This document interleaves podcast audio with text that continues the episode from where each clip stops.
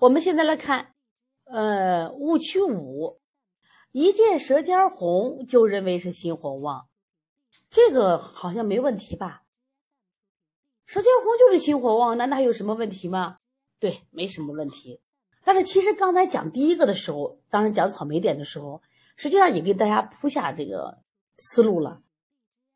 我们现在所谓的心火旺，它有一种心火真旺，就他本脏真旺。那还有一种情况下，它不是心火旺，而可能是水不足引起来的。那这个时候，在我们临床中反而是常见的问题，但是往往就被误诊了。所以说你怎么调都调不好。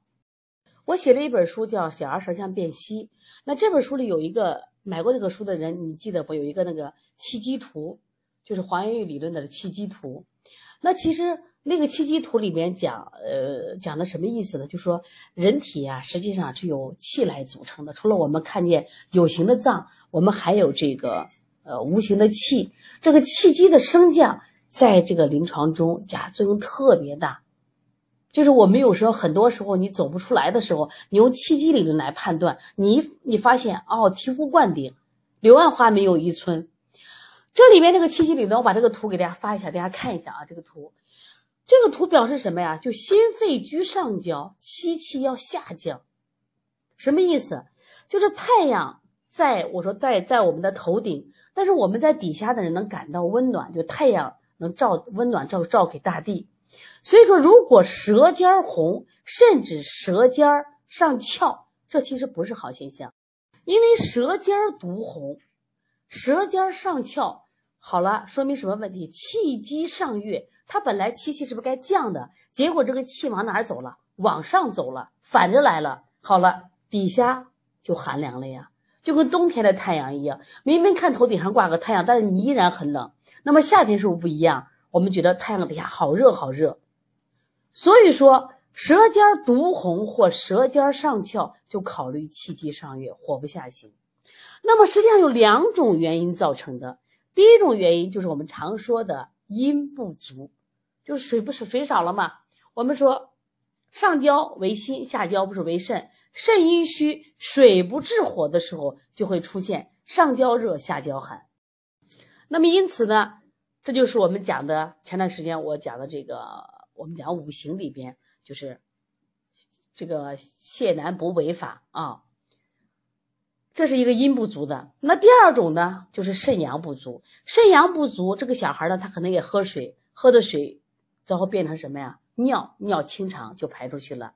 那么肾阴不足会导致水不治火，肾阳不足也会导致水不治火，只是两个孩子有点区别。肾阴不足的孩子，他因为阴虚嘛，他火的象会更明显。那肾阳不足，他也会有火的象，上焦有火。比如心肺有火，但是它下焦会寒凉一些，比如说脚凉、脚黄、尿清肠，它是这样子的。如果肾阴不足的话，这些小孩他可能本身尿就少，还尿黄。那从性格上也有区别。你比如肾阴不足的孩子可能好动啊，脾气躁；那肾阳不足的孩子相对安静一点。但最终他俩一个落点是啥？都是水不够，一个是水从尿排了，一个本身就水少。打导致的水不治火，引起了舌尖红、舌尖翘，引起了气机上。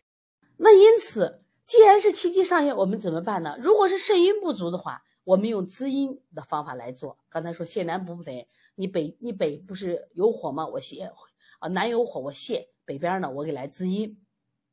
那么另外还有一种方法，就滋水涵木，这是一种方法啊，用相生的方法滋水涵木。这是讲的是有阴不足的象。那么第二种，如果脾肾阳虚引起的这种气化无力、水不治火怎么办？我们应该用扶助肾阳、鼓舞肾水上承，达到水火相济。那我讲了两种类型，都是舌尖红，我没有用清法吧？我没有认为他舌尖红就是心火旺，我认为心火旺是个假象。它不是心火有余了，而是水不足了。昨天晚上我在讲这个小儿配穴十大技巧课的时候，刚好就讲到阴阳这个阶段，我就讲那到底这是阴虚还是阳盛？阴虚的话，我们用的是补不足的方法；如果是阳盛的话，我们用的是去有余的方法。那么第五点的误区在哪里？因为你看到舌尖红，你认为是心火旺，你们用的是去有余的方法，可是正确的方法是什么？补不足的方法，补不足的方法，明白了吧？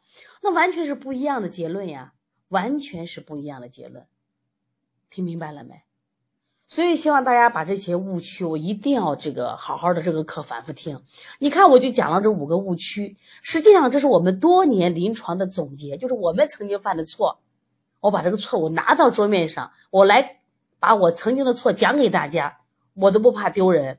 那你们今天学了以后干嘛？一定不要再走弯路了，一定见到这种舌象的时候多思考。